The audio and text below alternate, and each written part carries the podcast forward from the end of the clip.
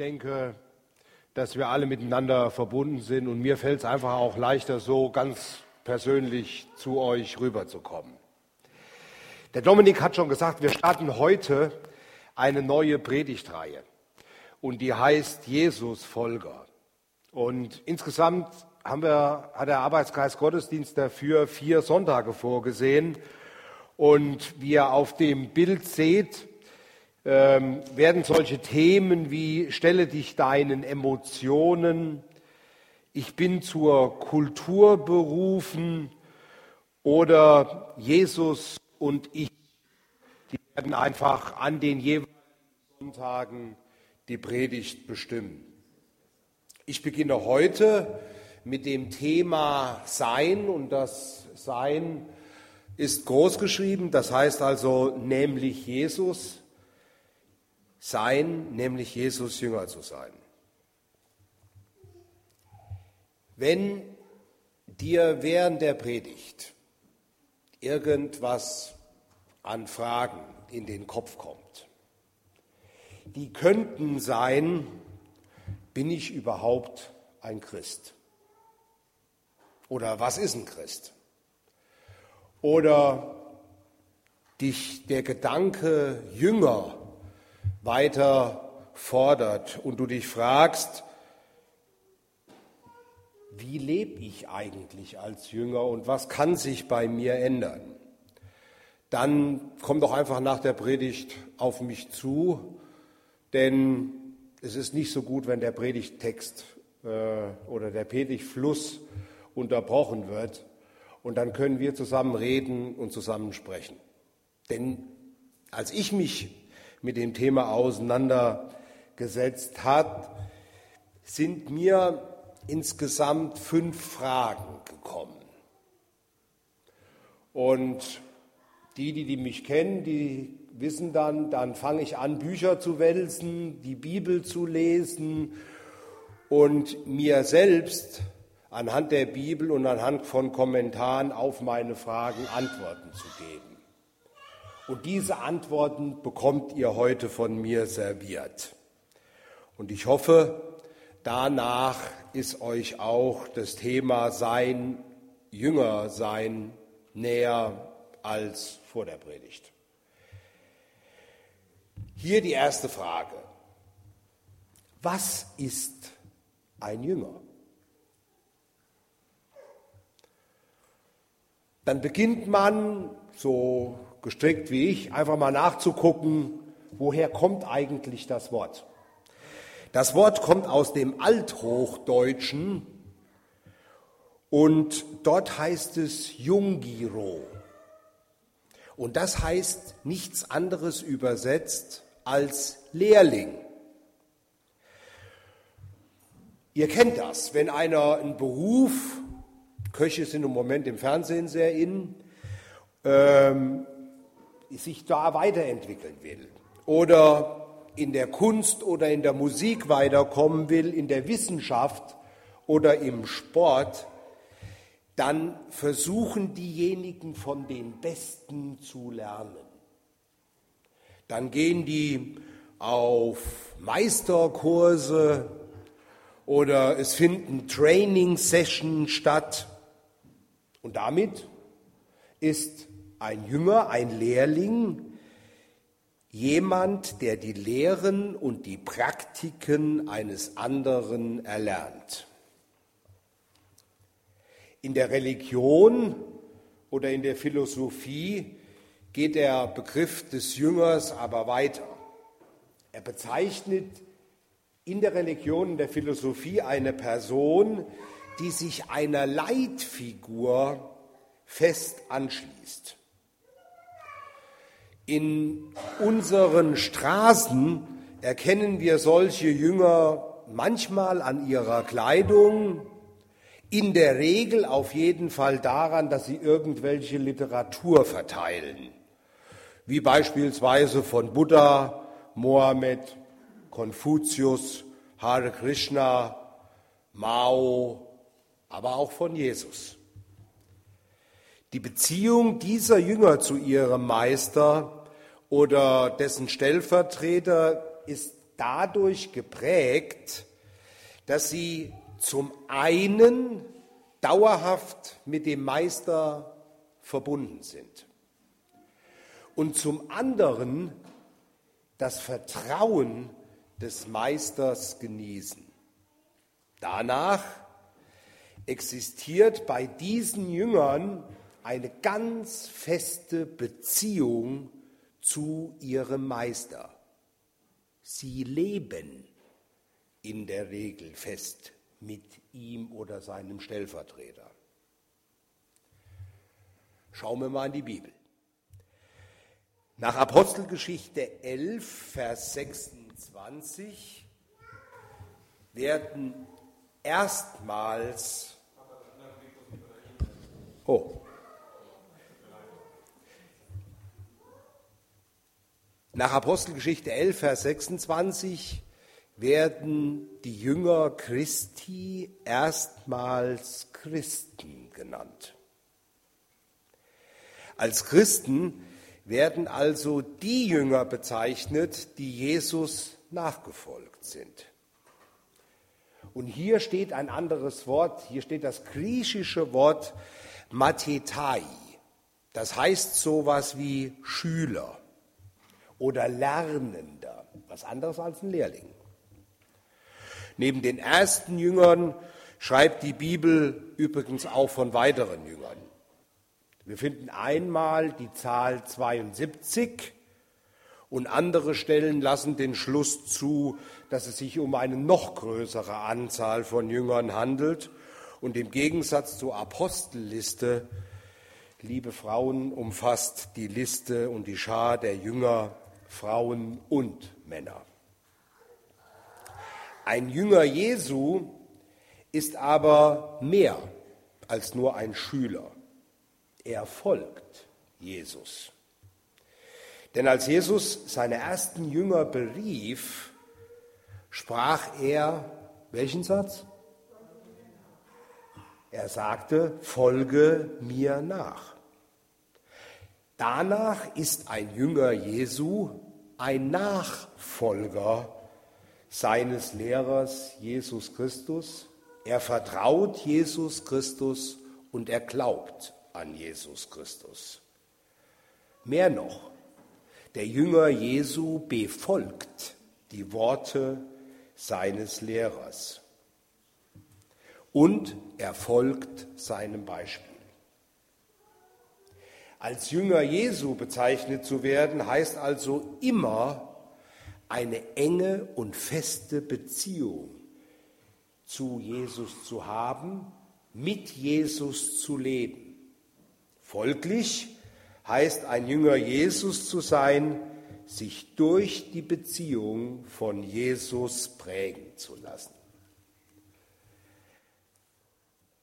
Daraus lässt sich jetzt natürlich ab die Frage ableiten, was prägt eigentlich Jesus? Wenn wir uns von ihm prägen lassen als Jünger Jesu, was prägt denn dann Jesus? Um das schnell zu erkennen, ist es am einfachsten, einfach mal in die Bibel zu schauen, mit welchem Ziel ist Jesus eigentlich auf diese Welt gekommen? Das sollte ihn ja prägen. Und dort finden wir in Johannes 3, Vers 17, denn Gott hat seinen Sohn Jesus nicht in die Welt gesandt, dass er die Welt richte, sondern dass die Welt durch ihn gerettet werde. Denn Gott will, dass allen Menschen gerettet werden und dass sie zur Erkenntnis der Wahrheit kommen, finden wir im Timotheusbrief. Mit diesem großen Ziel, mit dieser großen Aufgabe ist Jesus vom Vater in die Welt gesetzt worden. Das prägt ihn. Kurzer Einschub. Betrachten wir mal im Vergleich dazu, wie klein das Gebiet ist, in dem Jesus agiert hat. Ich habe euch da eine Weltkarte mitgebracht. Er war in Palästina aktiv. Das ist so ein Stecknadel Kopf maximal auf der Weltkarte. Habt ihr euch schon mal gefragt, warum Jesus so lokal begrenzt unterwegs war, wenn es um einen weltweiten Auftrag ging?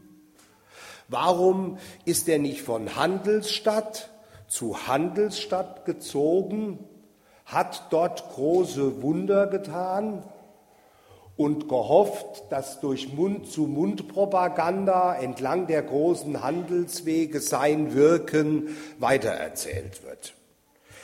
Welchen Vorteil hat denn so eine lokal begrenzte Verbreitungsvariante? Oder Wieso kam Jesus nicht in den 60er Jahren, als das Telefon und Radio so richtig im Schwung war, auf diese Welt und wo eine globale Berichterstattung möglich war?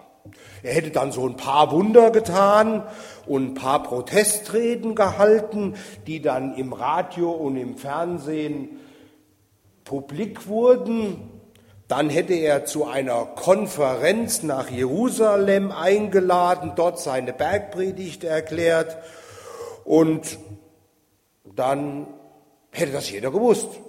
Jeder wäre ihm gefolgt. Welchen Vorteil hat das drei Jahre wirkende, äh, dauernde Wirken Jesu im Vergleich zu einem solch sichtbaren Dreitages-Event? Oder er wäre letztes Jahr. Hätte sich als Blogger oder YouTuber oder Influencer ein Imperium von mehr als einer Milliarde Followern in den sozialen Netzwerken aufgebaut. Alle Menschen weltweit hätten von Jesus gehört.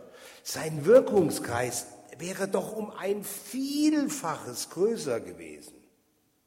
Wieso nicht so?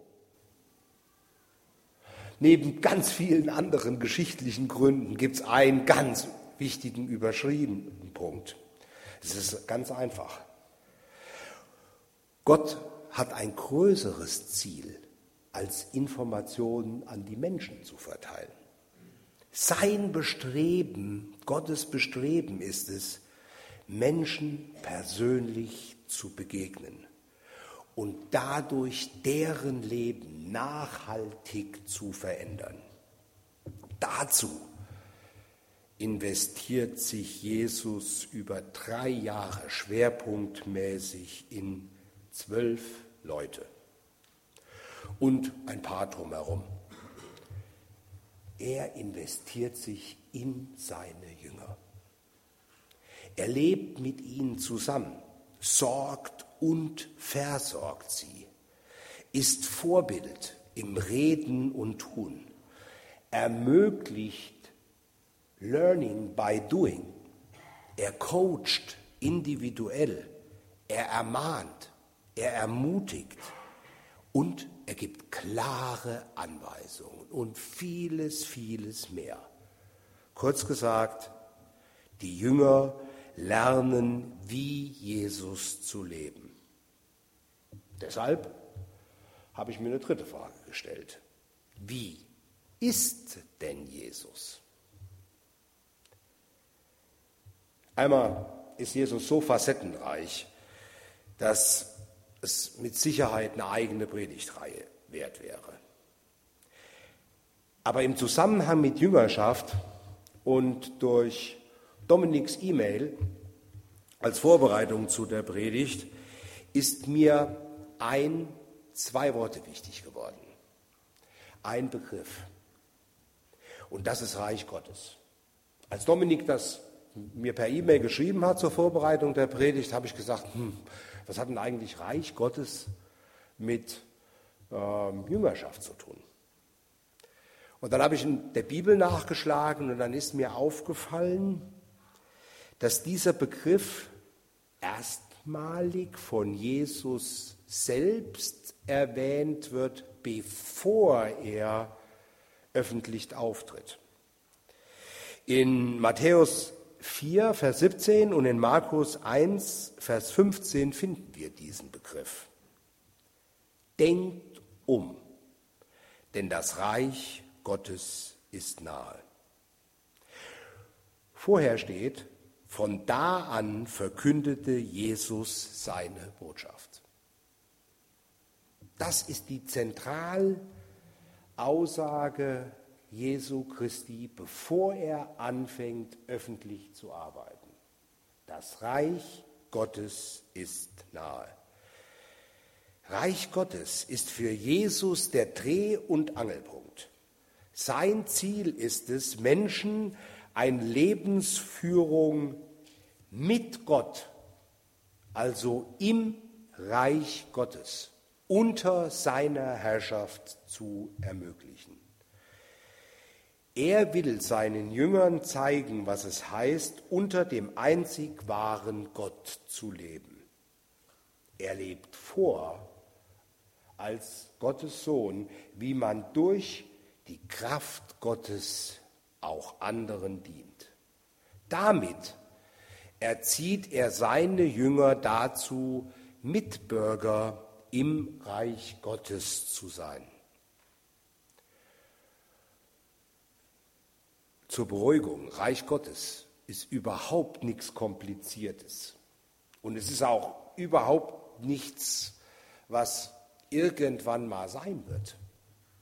Reich Gottes ist heute hier existent. Es ist ein unsichtbares Königreich, dessen König Gott ist. Im Reich Gottes herrscht Gott alleine. Er agiert, er handelt, er wirkt, er kommuniziert und er plant. Und Jesus lehrt das Leben im Reich Gottes und erklärt seine Jünger die Regierungsweise Gottes. Damit werden die Jünger zu Menschen, die erleben, wie Jesus die Dinge angeht, weil Gott sie so plant.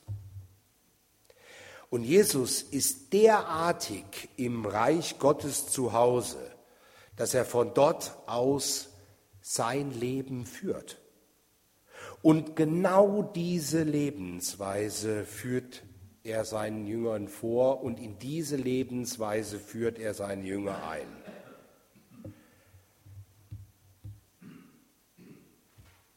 Jetzt möchte ich gerne auf den Punkt eingehen, was ist eigentlich der Unterschied zwischen einem Christ und Jünger? Deshalb die Frage, Christ oder Jünger? Ganz am Anfang der Predigt habe ich aus Apostelgeschichte 2, äh, aus Apostelgeschichte 4 zitiert. Da sind nämlich die Jünger erstmals in Antiochia Christen genannt worden. Wenn ihr diese Notiz, diese kleine Randnotiz einfach mal kurz euch vor Augen führt, dann lässt sich aus diesem Satz ableiten, ein Christ ist nichts anderes als ein Jünger Jesu. Die Menschen, in Antiochia benannten sie nach ihrem Herrn und Rabbi Jesus Christus. Christ war und ist also eine Bezeichnung, die für Jünger Jesu gilt. Denn Jünger gab es zur damaligen Zeit auch schon mehrere. Sie folgten einem Rabbiner, einem Lehrer nach. Aber ein Christ ist einer, der bei Jesus lernt, wie Jesus zu leben. Die Geschichte wird aber erst rund, wenn man sich das Ende des Matthäusevangeliums anschaut. Jesus steht kurz vor seiner Himmelfahrt bei sich seine Jünger und er spricht zu ihnen, geht hin und macht zu Jüngern. Er fordert sie auf, nun selbst weitere Menschen in Jesu Lebensweise einzuführen und zu Jüngern zu machen. Und damit hat Jesus eine Bewegung vor Augen. Seine Jünger führen in seinem Namen und unter der Verheißung seiner Gegenwart das fort, was Jesus begonnen hat. Sie machen Jünger, die dann wiederum andere zu Jüngern machen. Das ist das Testament Jesu an seine Nachfolger. Und das ist Jüngerschaft. Menschen lernen, wie Jesus zu leben. Und damit ist Jüngerschaft nicht ein Projekt wie die Nacht der Kirchen oder wie die Allianz Gebetswoche. Es ist nicht irgendetwas, was man einige Tage oder Wochen tut. Jüngerschaft ist auch kein Kurs, der einen Anfang hat und ein Ende. Jüngerschaft ist ein Lebensstil, ist eine Lebenseinstellung. Denn Jesus ging es nicht, irgendein Event zu machen, irgendeine Kirche zu bauen oder einen Sonntagsgottesdienst zu machen. Jesus ging es darum, Menschen eine neue Art des Lebens zu lehren. Und dazu ist es unumgänglich, eine feste Beziehung zu ihm und zum Vater zu haben. Es ist wichtig, von Vorbildern zu lernen. Und es ist wichtig, mit dem Heiligen Geist zu leben, der uns zur Erkenntnis und Wahrheit führt. Damit ist ein Christ nichts anderes als ein Jünger, der mit und der durch Jesus am Reich Gottes baut. Ich sage das deswegen so klar, was ein Christ ist, weil ich innerhalb von Gemeinden immer wieder die Diskussion über einen guten und einen schlechten Christen höre. Die, die mich kennen, sagen, die wissen, ich sage immer, es gibt keine Adjektivchristen. Entweder du bist Christ oder du bist kein Christ. Außerhalb der Gemeinden wird häufig über bekennende und zahlende Christen diskutiert. Im Moment ist es auch wieder modern, von einer Elite innerhalb der Gemeinden zu sprechen, den sogenannten treuen Jüngern. Übrigens, das mit den Jüngern und mit der Elite in der Gemeinde ist nichts Neues. Schaut euch mal die Briefe an, die sind voll davon, die, wo die Apostel klären, dass es diese Elite in der Gemeinde nicht gibt. Und die nehmen das ziemlich intensiv auf Korn. Fakt ist, dass alle Christen die einzigen und wesentlichen Bausteine des Reiches Gottes sind und damit den Auftrag haben, als Jünger die Jesusbewegung fortzusetzen. Deshalb ist Jüngerschaft wichtig. Und deshalb sollte Jüngerschaft mehr sein als ein Modewort oder ein Programm für eine Gruppe von Menschen oder Christen innerhalb einer Gemeinde. Jüngerschaft ist die Lebenseinstellung für alle Gläubigen. Jetzt die letzte Frage, vielleicht die wichtigste. Wie wird Jüngerschaft zu einer Lebenseinstellung? Da kann man auch ganz viel zu sagen. Und die nächsten drei Predigten nehmen das auch stark in den Mittelpunkt. Ich möchte heute hier drei praktische Dinge zum Abschluss euch mitgeben. Erstens, ein Jünger hört auf Jesus.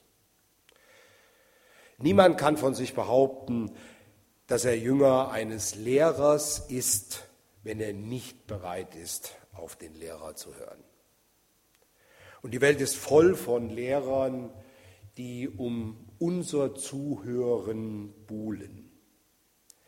ausschließlich auf Jesus zu hören, ist das, was ein christlicher Jünger tut. Wenn Jesus redet, hört der Jünger zu. Für einen Jünger ist das Wort Jesu vergleichbar mit dem Brot für einen Hungrigen oder dem Wasser für einen Durstigen. Als Jesus seine Jünger auf dem Berg der Verklärung versammelte, sprach Gott, der Vater von Jesus, einen ganz klaren Befehl an die, die dort auf dem Berg waren, seine Jünger. Dies ist mein geliebter Sohn, auf ihn sollt ihr hören. Da sagt der Vater, der herrliche, große Gott, der Regent seines Reiches, zu den Gefolgsleuten von Jesus. Deshalb bist du nur ein Christ, wenn du auf Jesus hörst. Zweitens, ein Jünger lernt von Jesus. Wenn Jesus Jünger beruft, will er, dass sie auf ihn hören und von ihm lernen. Wenn sie zu ihm kommen, und darüber wird Hans Erhard nächste Woche predigen, gibt es einen ganz entscheidenden Satz, den er zu ihnen vorher sagt. Nehmt auf euch mein Joch und lernt von mir. Ein Jünger, wissen wir ja, ist ein Lernender und die Worte Christi haben für ihn eine große Bedeutung. Und Jesus ist da ganz konsequent. Als Jesus nämlich in Johannes 6, vielleicht kennt ihr die Geschichte, und ich habe die jetzt einfach mal so genannt, seine Follower, das ist der neue Internetbegriff der sozialen Netzwerke, aussortiert. Ich habe die immer genannt Vergnügungsjünger. Die sortiert er aus. Und dann fragt er die Zwölf, wollt ihr auch weggehen? Und Petrus spricht für alle zwölf, Herr, zu wem sollen wir gehen? Du allein hast Worte des ewigen Lebens. Und wir haben geglaubt und erkannt, dass du der Christus bist, der Sohn des lebendigen Gottes. Von Jesus zu lernen ist also das größte Verlangen eines Jüngers. Drittens, ein Jünger gehorcht Jesus. Niemand kann sich als ein Jünger Jesu bezeichnen, wenn er oder sie nicht bereit ist, Jesus voll ganz zu gehorchen. Ein echter Jünger wird das, was er lernt, in die Praxis umsetzen wollen. Für Jünger ist Gehorsam keine Option. Für Jünger ist Gehorsam immer eine Aktion. Auch dabei ist Jesus das größte Vorbild. Er war seinem Vater in allem Gehorsam bis in den Tod. Die Lehren Jesu in die Praxis umzusetzen, das ist die Frucht wahrer Jüngerschaft.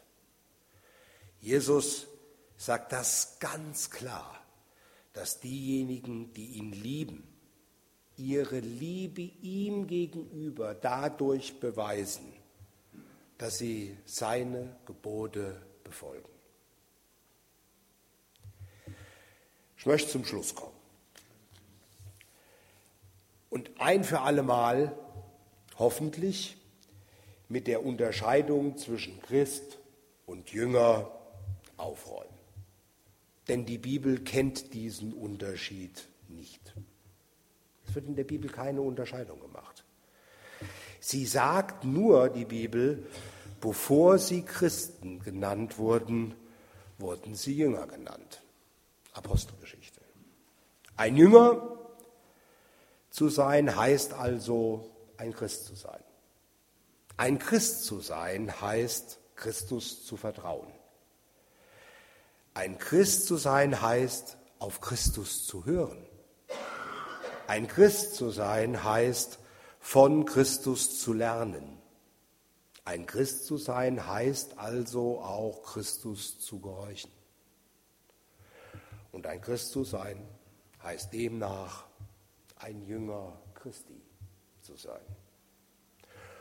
Oder ganz kurz, ein Christ zu sein heißt sein Jünger zu sein.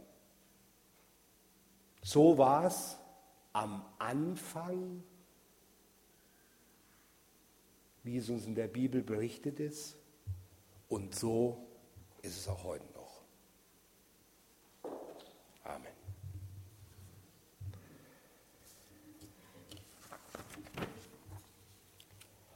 Fünf Fragen, die vielleicht bei euch viele Fragen aufgeworfen haben oder auch einige Sachen geklärt haben.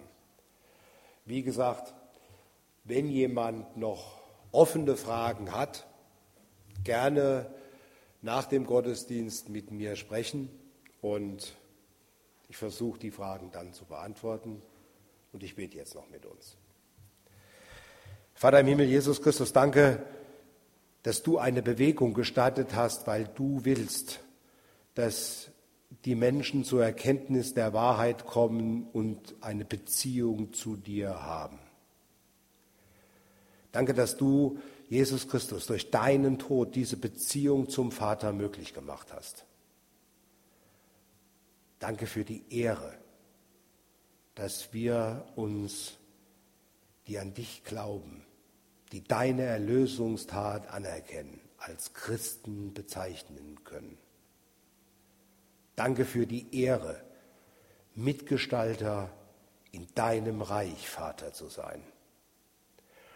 Und danke für die Zuversicht und den Segen, der darauf liegt, schon hier in deinem Reich Diener zu sein. Ich lobe und ich preise dich dafür, dass du unser Herr bist, dass du unser Gott bist und dass du, Heiliger Geist, uns Richtung gibst. Amen.